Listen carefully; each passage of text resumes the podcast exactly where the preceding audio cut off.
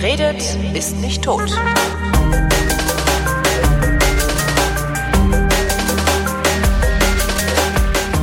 Willkommen zum Geschichtsunterricht der Koproduktion von Vrindt und DLF Nova und aus Köln wie immer zugeschaltet Matthias von Hellfeld, unser Haus- und Hofhistoriker. Hallo Matthias. Schönen guten Tag, meine Damen und Herren. Äh, zunächst ein Hinweis an alle äh, in der Hörerschaft, äh, vor allen Dingen auch die Neuen. Also wir kriegen in der letzten Zeit so ein paar Kommentare, aus denen ich ableite, dass nicht ganz klar ist, was mit dieser Sendung eigentlich gemeint ist. Also, vor vielen, vielen Jahren äh, haben, hat Matthias ähm, beim, bei Deutschlandfunk Nova eine Sendung ins Leben gerufen, die heißt Eine Stunde History. Ähm, und wir hatten uns gedacht, ja Mensch, um das Ganze mal so ein bisschen anzuschieben und publik zu machen, weil damals hatte ich noch mehr Hörer als Eine Stunde History mit drin. Äh, mittlerweile ist das andersrum. Äh, haben wir gedacht, okay, wir setzen uns einfach zusammen und quatschen so eine Viertelstunde äh, über die nächste Sendung eine Stunde History. Matthias erzählt so ein bisschen, äh, mit wem haben wir denn gesprochen, was haben wir denn recherchiert, worum geht's denn eigentlich ähm, und das dann sozusagen als Teaser, als Hinweis darauf, dass es dieses eine Stunde History gibt. Jetzt ist eine Stunde History größer. Matthias ist ein Freund von mir geblieben und äh, irgendwie hat sich diese ganze äh, Sendung hier der Geschichtsunterricht insoweit verselbstständigt, dass wir im Grunde das Thema von eine Stunde History als Anlass nehmen, ähm, ich sag mal, ohne wissenschaftliche Akkuratesse in eine Plauderei über dies und das und jenes zu verfallen und uns dabei so ein bisschen am Thema langhangeln. Das heißt, wenn ihr Hörerinnen und Hörer euch denkt, ja Mann, das ist aber so ein bisschen an der Oberfläche, was die da machen. Das ist aber nicht ganz akkurat. Ja, richtig. Was wir hier machen, ist letztendlich mh, hm, ein etwas besser fundierterer Laber-Podcast als die meisten Laber-Podcasts. So. Oh, das hast du schön gesagt. Habe ich gut gesagt, ne? Hab ich toll. Ja. So, Thema heute. Und ich gucke in meinen Kalender, weil also wir verabreden dann ja immer so, ne? In, dann und dann nehmen wir zwei Sendungen auf und so. Ich gucke in meinen Kalender und denke, so, heute geht es also um die Regensburger Dompräbende und frage mich, was hat meine scheiß Autokorrektur denn da draus gemacht? Und dann habe ich ja, wahrscheinlich geht es um die Regenburger Domspatzen. Jetzt überlege ich seit einer halben Stunde, wie meine Autokorrektur von Spatzen auf Präbende kommt. Kannst du mir das erklären, Matthias? Also das kann ich dir ehrlich gesagt nicht erklären, aber ich glaube, deine Autokorrektur, die hat gar keinen Fehler gemacht, weil es heißt nicht Präbende, sondern Präbende. Das heißt, du hast mir genau dieses Wort diktiert und ich habe es vergessen. So ist es. Und das heißt, das heißt Präbende, aber ich gebe ehrlich zu, bei der Vorbereitung der Sendung für eine Stunde History ähm, habe ich auch gesagt, was um Himmels Willen könnte wohl eine Präbende sein? Und dann habe ich natürlich gesucht und geforscht und gemacht und getan und dieses komische Wort bedeutet letzten Endes so etwas wie Stiftung. Ach. Es ist also eine die die Stiftung, ähm, ich sag mal des Domkapitels oder der des Erzbischofs damals und wir kommen gleich zurück. Es ist sehr schon sehr lange her diese Gründung und mit dieser Stiftung sozusagen wurde etwas ins Leben gerufen, was dem Dom oder dem Erzkapitel oder der Erzdiözese oder was immer sozusagen in der Gegend da war oder wofür es diente einen Sinn machte. Ich merke auch, Jahr, du kannst Diözese nicht richtig aussprechen. Wahrscheinlich kann das niemand außer dem Pfarrer. Wie heißt oder? das denn richtig? Ich weiß es auch nicht. Ich mach's auch mal falsch über Diözese, aber wir wissen, was gemeint ist. Ja. Jetzt, jetzt allerdings gehen wir zurück in das Jahr 975, Ui. allerdings durchaus schon nach Christus, also so ganz weit wiederum nicht zurück. Und in diesem schönen Jahr 975 war ein gewisser Wolfgang Bischof von Regensburg. Dieser Wolfgang ähm, hat eine wirklich beeindruckende Karriere hingelegt. Also ein paar Jahre vorher war er Leiter einer Domschule in Trier. Äh, dort hat er also dafür gesorgt, dass es eine ganz strenge Lebensordnung gibt, äh, das Privateigentum äh, des Domkapitels verboten war. Also die Leitung dieser Kirche sollte kein eigenes Eigentum haben, sondern alles abgeben oder stiften oder der Allgemeinheit zur Verfügung stellen. Dann wird er von König Otto dem Ersten äh, nach Köln geholt, ähm, wird aber da, äh, soll da Bischof werden, lehnt das aber ab. Dann geht er in die Schweiz, in ein Kloster. Da wird er 968, also kurz bevor er nach Regensburg kommt, zum Priester geweiht. Und da wird er wieder von diesem König Otto, das ist übrigens der ganz berühmte große Otto, der ähm, 972 zweiter deutscher Kaiser wird. Ah. Und die Idee hatte, Osteuropa christlich zu missionieren. Er wird also von diesem Otto ähm, sozusagen angeheuert, gekeilt, nach äh, Ungarn zu gehen und dort also christliche Mission zu betreiben. Ein Jahr später kommt er zurück zurück und dann wird er Bischof von Regensburg. So, und in in dieser Zeit, also 975, gründet eben jener Wolfgang von Regensburg als Bischof eine Domschule mit einem angeschlossenen Chor. Was ich mich ja gerade, warum wollte man damals lieber Bischof von Regensburg sein als Bischof von Köln? Hast ja, du eine Theorie? Nee, ich habe keine Theorie. Er war vielleicht einfach noch, hatte noch keinen Bock. Okay. Ähm, so kann man das wirklich auch sagen. Also äh, der war im Grunde genommen dann zehn Jahre älter etwa und äh, hat dann gesagt, okay, jetzt mache ich das. Das ist wie, ja, wie soll ich sagen, also wenn du eine, eine tolle Stelle angeboten bekommst, aber meinst, da bist du noch nicht reif für ja, oder ja. hast da keine Lust zu oder was auch immer, möchtest lieber noch ein bisschen in der Welt rumfahren, dann machst du das nicht und zehn Jahre später bist du in der Welt rumgefahren, kriegst es nochmal angeboten, dann machst du es. Also irgendwie ja. sowas. Aber okay. es kann auch einen anderen Grund haben, den kenne ich aber nicht. Was ich mich nur gefragt habe, ist 975, ja, warum um Himmels Willi wird ein Chor äh, an diese Domschule angeschlossen? Und die Antwort auf diese Frage ist tatsächlich relativ simpel. Die wollten einfach die Liturgie verschönern. Also es war die ähm, Liturgie. Ja, dieses äh, Aufsagen von äh, allerlei, ich sag mal, Normen und, und okay. äh, Regeln und äh, hin und her Gespräche und was weiß ich, was da alles in der katholischen Kirche am, am Start ist. Da ich kein Katholik bin, kann ich das gar nicht so genau beurteilen, aber Liturgie ist mir schon klar. Und die sollte also durch einen Knabenchor ähm, verschönert werden. So. Und jetzt kann man sich natürlich fragen, warum ist es denn nun unbedingt ein Knabenchor? Und da gibt es die Theorie, die allerdings mittlerweile wissenschaftlich tatsächlich unwiderlegbar widerlegt ist, nämlich dass nur Jungen vor der Pubertät eine ah. bestimmten, einen bestimmten Stimmklang haben. Ja. Glockenhell. Dieser, dieser, Stimmklang, genau, dieser Stimmklang ähm, würde sozusagen genau in der Kirche passen und er soll, das ist also genau dieser Klang sollte erreicht werden. Das könnte man eben nur mit Knaben, also mit Jungs unterhalb des Stimmbruches machen. Ähm, das wäre eine Erklärung, warum Mädchen in diesen Chören nicht ähm, auftauchten. Die zweite Erklärung war, 975 äh, und viele Jahrhunderte folgend spielten Mädchen im großen Bereich Bildung und Kirche keine, und zwar überhaupt keine mhm. Rolle ähm, die waren einfach nicht existent. Also Mädchen wurden nicht ähm, ausgebildet, so wie Jungs. Mädchen hatten keine Ämter bis zum heutigen Tag in der katholischen Kirche. Haushälterinnen deswegen, waren die immer, habe ich Ja, gedacht. die waren Haushälterinnen, aber nicht in der offiziellen katholischen Kirche, genau. Und deswegen durften sie eben auch in diesen Chören nicht mitsingen. Und ähm, insofern waren die Dompräbenden, also die Stiftungen von Domkapiteln zum Unterhalt einer Domschule zum Beispiel mit angeschlossenem Knabenchor eben wirklich etwas nur für Knaben. Aber die Geschichte der Dom, der, der Präbenden, also dieser Institute sozusagen, der mhm. Stiftungen, das waren tatsächlich Häuser, in denen die Kinder wohnten, zur Schule ging, also gebildet wurden und dann eben am Wochenende oder wann immer äh, im, in der Kirche die Glocken läuteten, eben auftraten und dort äh, gesungen haben. Diese Ver ähm, Präbenden, also diese Institute waren teilweise wirklich nur noch Verwahranstalten und waren immer hart am Rande des Ruins, mhm. weil eben ähm, natürlich das auch alles viel Geld kostete und der Stifter ist das eine, aber der Unterhalt ist eben das andere. Das ist ein Problem, das wir auch heute noch haben. Also wenn jemand seine tollen Werke irgendeiner einem Museum äh, geben will und sagt, dafür müsste er mir aber mitten in der Stadt ein riesiges, äh, äh, so eine Art Tempel bauen ähm, und auch noch mit, nach, mit, meinem, mit meinem Namen sozusagen. Äh, Redest du jetzt von den Herrschaften Wallraff und Richards? Zieren, dann wird's halt kompliziert. Und so ja. ähnlich kann man sich das auch da vorstellen. Im Übrigen muss man natürlich auch sagen, ähm, die, ähm, äh, die Zeitläufe sind eben so, dass es extrem viele Kriege und äh, Unruhen gegeben hat in Mitteleuropa und natürlich darunter auch die Kirchen und die Chöre und die Dompräbenden und alles Mögliche gelitten hat. Insofern waren eben diese äh, Menschen ähm, oder diese Institutionen eben auch abhängig von dem, was die Menschen um sich herum gemacht haben. So, jetzt wenn ja. du sagst, wenn du sagst, die Kinder haben da Bildung bekommen, äh, das ist aber dann Bildung im Sinne der Kirche, ne? Das ist jetzt keine. Nein, nein. Äh, Nein, nein, also Schon die, ordentlich. Ähm, okay. Ja, also ich sag mal so, wir können, ähm, das kann man schon auch einigermaßen deutlich äh, zurückverfolgen. Also seit 800, also ungefähr, sagen wir knapp 200 Jahre äh, sind da schon ins Land vergangen. Also ungefähr seit 800, nämlich seit Karl dem Großen, gibt es in Europa eine Art Bildungsreform.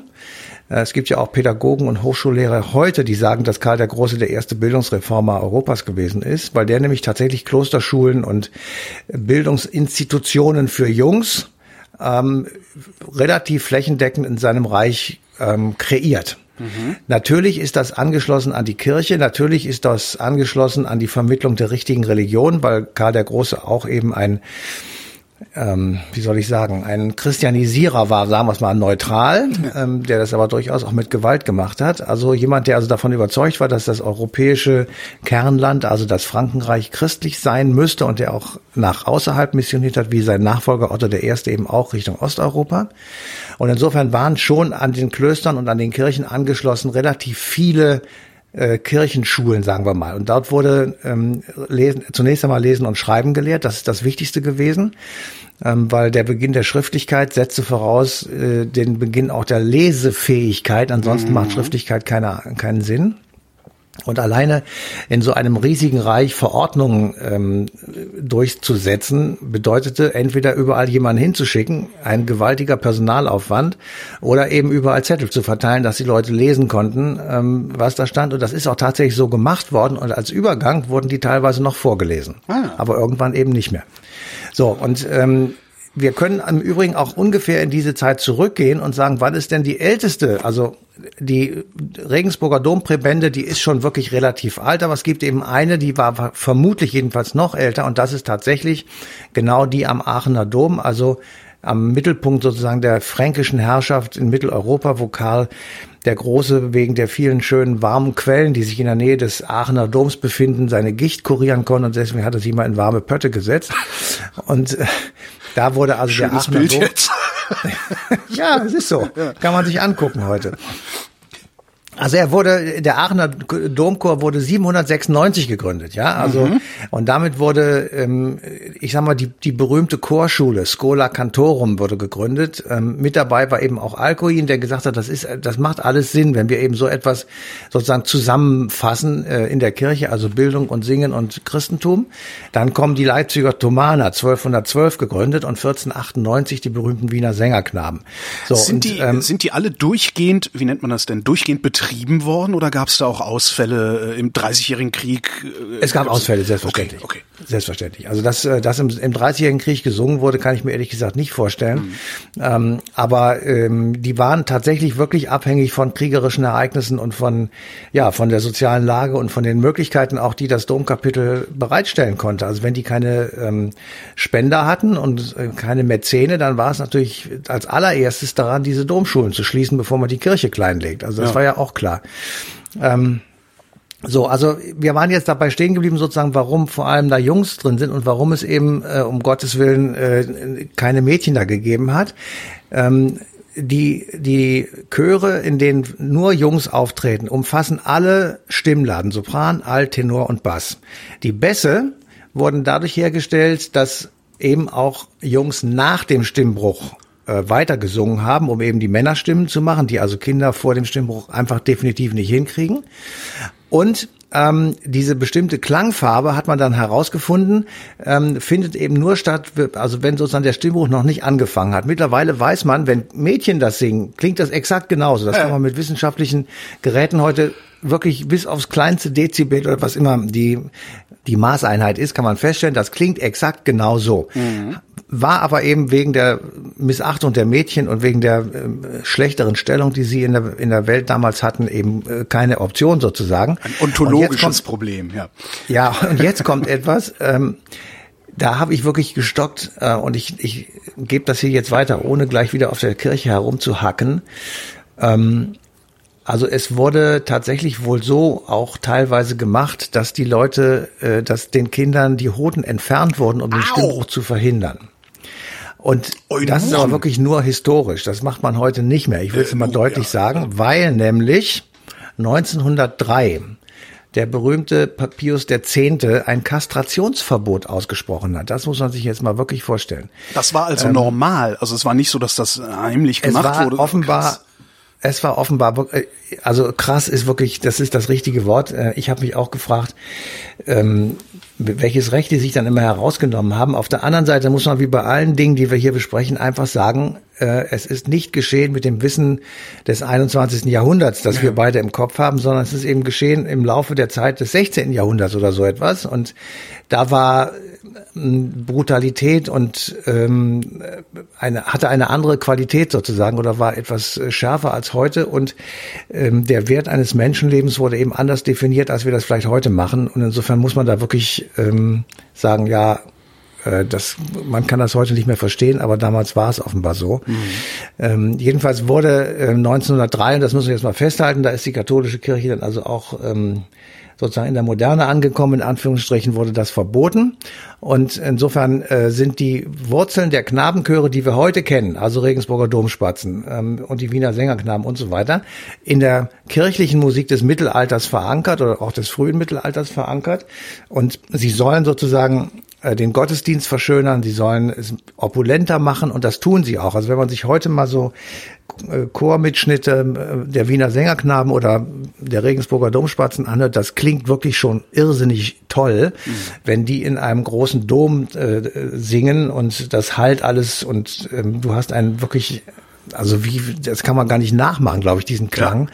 wenn man dann da sitzt. Das ist wirklich äh, ein, eine gewaltig ähm, tolle Sache wenn man da sitzt und sich das anhört, dann hat man wirklich das Gefühl, also in einer, äh, naja, fast anderen Welt zu sein. Und deswegen sind die Knabenchöre von heute äh, eben auch von besonders herausragender Stellung. Und das Problem, was wir jetzt ähm, in dieser Zeit haben und was wir natürlich in der Sendung auch besprochen haben, weil es mich persönlich wirklich furchtbar aufregt, ähm, sind eben diese Missbrauchsskandale. Und da kommen halt zwei Dinge aufeinander. Einmal, du hast so einen Haufen von Jungs, ja. ähm, die also da singen und die in einem, in einem Internat sind, also richtig zusammengefercht sozusagen. Ich war selber auf einem Internat, ich weiß, dass man da einfach, weil du kein Geld hast und wenig Möglichkeiten hast, ähm, da kommt man so schnell nicht raus und du bist mhm. tatsächlich sehr abhängig vom Wohl und Wehe und von den guten beziehungsweise schlechten Gedanken deiner Erzieher und deiner Leute, die also dafür dich zuständig sind.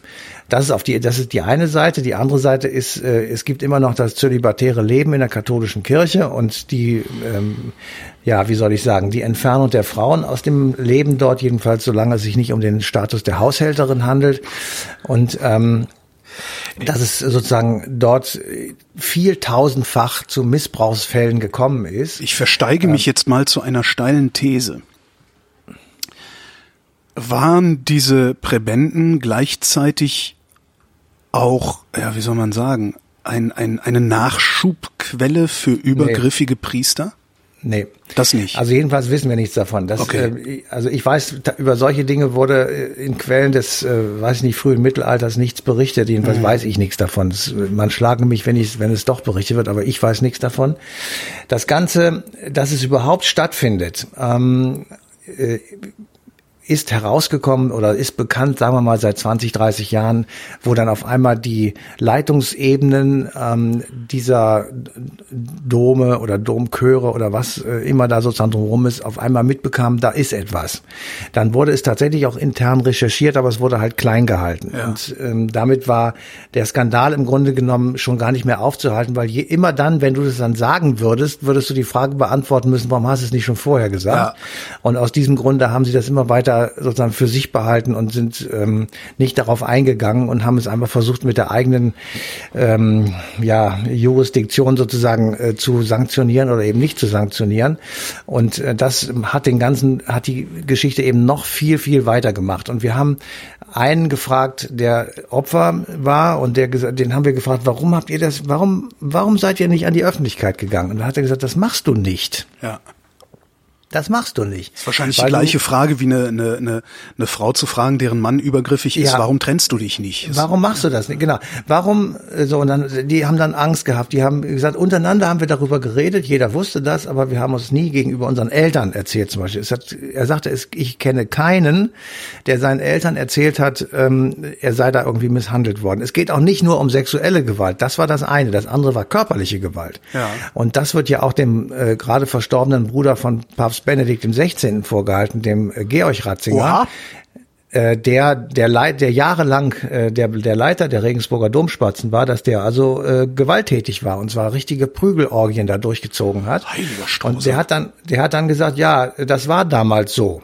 Ja, ähm, so in den 60er, 70er Jahren war Prügeln der Eltern ihrer Kinder nichts Seltenes. Das stimmt. Das stimmt. Warum haben meine Eltern das dann nicht gemacht, frage ich an ja, solchen Stellen. Da warst immer. du eine Ausnahme. Ich habe auch keine Prügel gekriegt, genau, aber es war doch, tatsächlich. Das heißt aber doch, und das, das ist, ja. was mich an, an solchen Begründungen immer so. Ähm, das ist keine Begründung. Genau, das ist erstens ist es keine Begründung und vor allen Dingen, wenn es nicht alle gemacht haben, heißt das, dass es möglich war zu erkennen, dass es falsch ist. Und dann müsste man fragen, warum hat Ratzingers Bruder nicht erkannt, dass es falsch ist. Ja, ja? Ähm, das, das kann ich dir natürlich auch nicht sagen. Natürlich aber nicht. Ähm, äh, das ist eine, eine ganz miese und schlechte und furchtbare Ausrede, mhm. die natürlich nicht zählt. Ähm, also kein, also gerade ein Kirchenmann darf nicht prügeln. Also das ist, äh, ich meine, was steht in der Bibel verdammt nochmal, ja, ja? Also ja. da steht nichts von prügeln. So, und ähm, als Erziehungsmethode, sage ich mal. Mhm. Und insofern war das natürlich alles Quatsch. Und das Problem fand ich jedenfalls, äh, weswegen es jetzt so wie eine riesige Lawine auf uns zugerollt ist, war eben, dass jahrelang das irgendwie bekannt war mhm. ähm, und dass aber trotzdem eben keiner sozusagen den Mut hatte oder die Möglichkeit hatte, sowohl auf der Opferseite als auch möglicherweise sogar auf der Täterseite reinen Tisch zu machen, an die Öffentlichkeit zu gehen und zu sagen, so ist es gewesen. Ähm, und das ist jetzt eben erst passiert, als es dann so viele Fälle gegeben hat und die sind ja in, in vielerlei, äh, also ja viele tausend Fälle, die mittlerweile bekannt sind. Mhm. Und äh, da wurde dann versucht, das Ganze aufzuarbeiten und äh, seit 2010, da ist es nämlich herausgekommen, dass das ähm, tatsächlich ähm, passiert ist. Und da wusste man dann auf einmal, es ist nicht nur einer gewesen. Es war nicht nur irgendein schon lang verstorbener Chef des, äh, der, der, der Domspatzen oder irgendeiner anderen Institution, ich, wir reden jetzt auch nicht nur von den Domspatzen, sondern von vielen Institutionen äh, innerhalb der katholischen Kirche, sondern ja, es waren systematisch, die, die Internate. Ähm, ja, genau, es waren systematische sexuelle ja, Übergriffe. Ja, da steckt ein System hinter und das auch nicht erst seit kurzem. Also die die Fälle, die man entdeckt hat und wo man wirklich nachweisen konnte, dass es passiert ist, die reichen bis in die Nazi-Zeit zurück. Ähm, und das waren erstmal so ein paar hundert Fälle, dann wurde sich die, dann verdoppelte sich diese Zahl sehr schnell. Äh, inzwischen ähm, sagt man bei Regensburg, äh, die hatten 2100 Schüler, davon sind 700 misshandelt worden, also Boah. ungefähr ein Drittel. So, und dann äh, stellte man fest, alle diese Zahlen und alles das, was man so in der Öffentlichkeit dann ähm, mitbekam, war nicht etwa das Ergebnis der Recherche der Kirche selber, sondern das waren Journalisten ja. die dann so lange rumgepopelt haben, bis sie irgendeinen gefunden haben, der mit ihnen geredet hat von den Opfern und die haben dann immer weiter erzählt und dann kriegte man irgendwann so ein Bild, wo man eigentlich nur noch die Hände über den Kopf zusammenschlagen konnte und sagen musste, ja, also ähm, das ist jetzt so groß und so gewaltig, dass im Grunde genommen die ganze katholische Kirche da äh, sozusagen in Rede steht. Und das ist tatsächlich seit 2015 auch so, ich sag mal, der Fall. Also da, seit 2015 also jetzt immerhin schon fünf Jahre äh, ist das alles bekannt und seit die, in dieser Zeit ist das äh, die, dieses Problem auf die gesamte katholische Kirche übergestülpt, weil man dann einfach sagt, ja, ähm, es gibt katholische Jugendfreizeiten. Ähm, es hat die Diskussion gegeben, würde ich als Eltern mein Kind auf so eine Freizeit schicken? Die, ich meine, Kinder in einem bestimmten Alter finden das Hammer. Das ist ja. das Größte für die mit dem Zelt und keine Ahnung, irgendwo auf, auf dem Acker zu schlafen. Das ist, das ist gewaltig. Aber wenn, wenn da so eine Gefahr besteht, kannst du als Eltern doch nicht einfach sagen, ähm, ja, das, äh, das ignoriere ich jetzt oder sowas, ja? Genau. Also ähm, so Typen, ich sag jetzt mal Typen, ich kenne den nicht oder habe ihn nicht gekannt, wie Ratzinger Georg, der hat Zitat gesagt, nicht nur bei den Domspatzen, sondern in allen Erziehungsbereichen waren Ohrfeigen wie auch in den Familien üblich. Zitat Ende. Ja? Mhm. Und ähm, als das jetzt aufgerollt wurde und eben kurz bevor er gestorben ist, wurde er als Zitat expressiver Gewalttäter be beschrieben. Boah. Das ist jemand, ich meine, das muss man sich mal wirklich vorstellen. Der Typ ist äh, ich, sein ganzes Leben wie sein Bruder auch in der katholischen Kirche gewesen. Das ist eine Institution, die eigentlich Liebe und nicht Hass predigen sollte und mhm. Frieden und nicht Gewalt. Die äh, haben in ihren Reihen an führender Position, der ist mit denen durch die ganze Welt gereist. Es gibt Bilder, wo, wo äh, Ratzinger Georg ähm, am Zuckerhut steht mit den Domspatzen und dort gewaltige Konzerte gibt vor vielen tausend Leuten und überall wird bejubelt und diesen, das ist eine richtige Marke, diese Regensburger ja. Domspatzen. Und dahinter steckt so ein Typ, Domkapellmeister nennt er sich, der ein expressiver Gewalttäter ist. Also da muss ich wirklich sagen, das ist jetzt an dem einen Namen, der ja so bekannt ist, natürlich gut aufzuhängen und äh, da kann man sich auch richtig dran abarbeiten. Aber, aber hallo. das muss man ja sagen, das ist zigtausendfach passiert. Denkst und du, Denkst du, die Kirche hat das im Griff oder denkst du, dass in 30 Jahren zwei Typen irgendwo sitzen, einen Podcast machen und sich über genau das schon wieder unterhalten? Also meine Befürchtung ist, dass das passieren könnte. Ähm, auf der anderen Seite, ich bin ja, versuche jedenfalls das zu sein, ein fairer Mensch. Mhm. Und ich muss oder ich akzeptiere, dass die katholische Kirche jedenfalls im Moment sich sehr darum bemüht, diesen Dreck aufzuarbeiten. Und sie haben sich jetzt gerade vor ein paar Tagen oder Ende Juli ähm, darauf geeinigt, äh, die Entschädigungssummen deutlich zu erhöhen. Ähm, ich weiß nicht, ob man sowas mit Geld entschädigen kann, wie auch immer, das kann ich nicht beurteilen. Mhm. Ich glaube eher nicht, aber immerhin, das ist zumindest mal ein Anfang.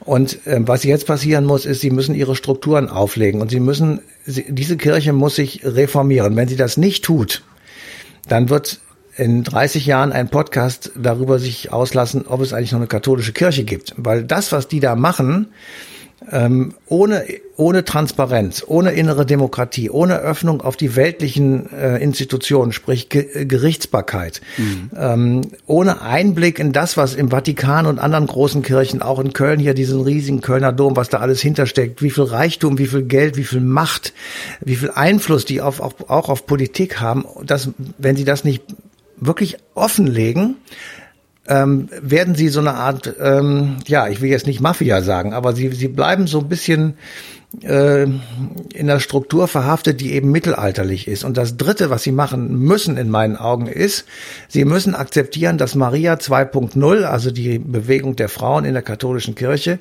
nicht einfach nur ein laues Lüftchen ist.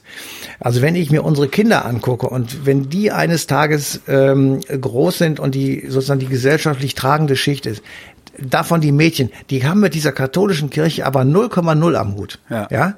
Wenn die, wenn die nicht Frauen in die Kirche lassen und nicht nur zum Beten, dann wird diese Kirche einfach aussterben. Sie, sie werden einfach verschwinden, und zwar aus eigener Schuld. Das hat jetzt überhaupt nichts damit zu tun, dass die Menschen nicht religiös sind, äh, dass nicht niemand mehr an den lieben Gott glaubt oder was auch immer, sondern das ist einfach diese völlig verkrustete mittelalterliche, schreckliche Struktur, die in dieser Kirche immer noch weitenteils herrscht.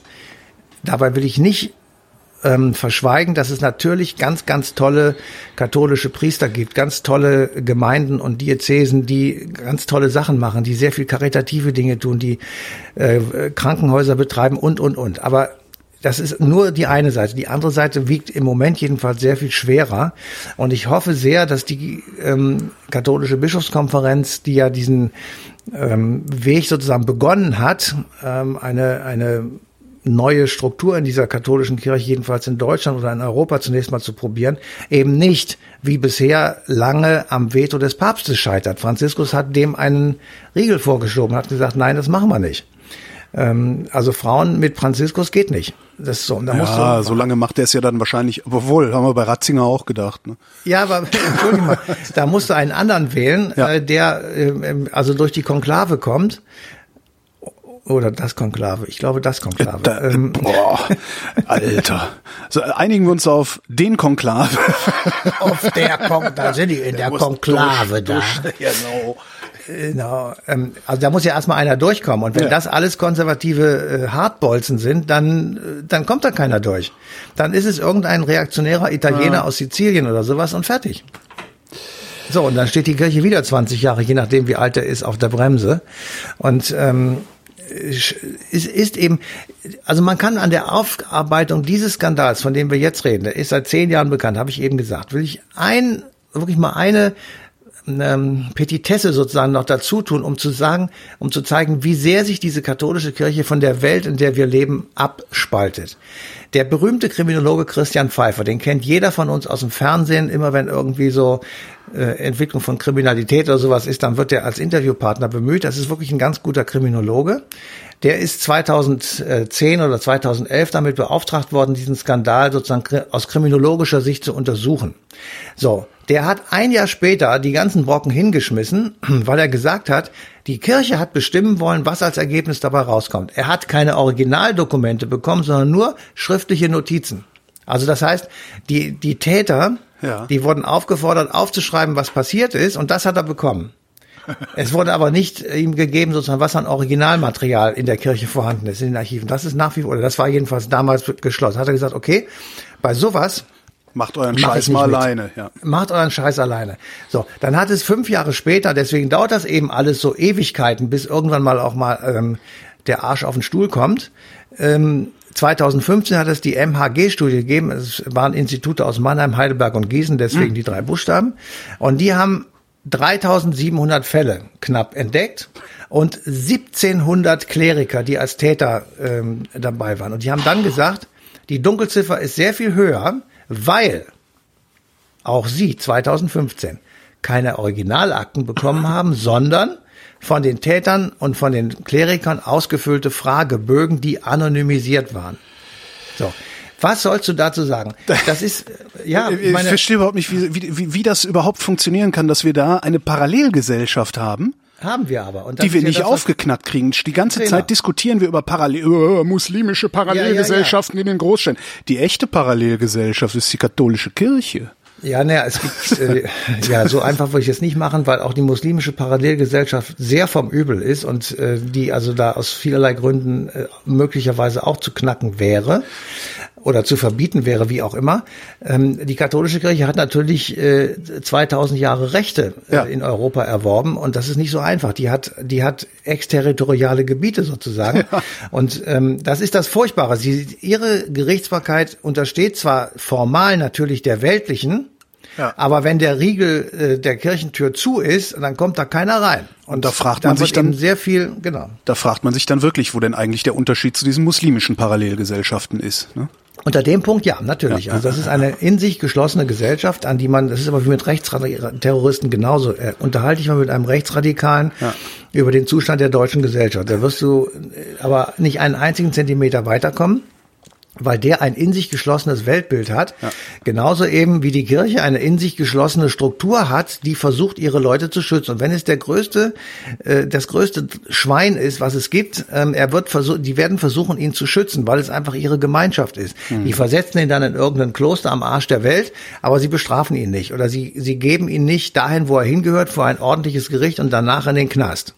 Ja, ähm, stell dir mal vor, ähm, 1700 Kleriker in, wir reden jetzt nur ja. von Deutschland, die äh, laut dieser Studie, ich kann, ich, ich zitiere diese Studie nur, ich habe es nicht gelesen und nicht gemacht, äh, die also missbraucht haben, die ungeschoren davon gekommen sind. So. Bei, bei, bei wie, also wie viel, hast du da irgendwo eine Zahl, wie viel Prozent aller Kleriker das ist? Weil es ist ja jetzt nicht so, dass es 1700 aller deutschen Männer sind oder so, sondern das ist ja Nein. schon, das ist ja schon nur ein Bruchteil der nein, nein, Gesellschaft. Und in diesem Bruchteil 1700 ist ziemlich viel. Finde ich auch. Das ist Clankriminalität, du, ich sag's dir.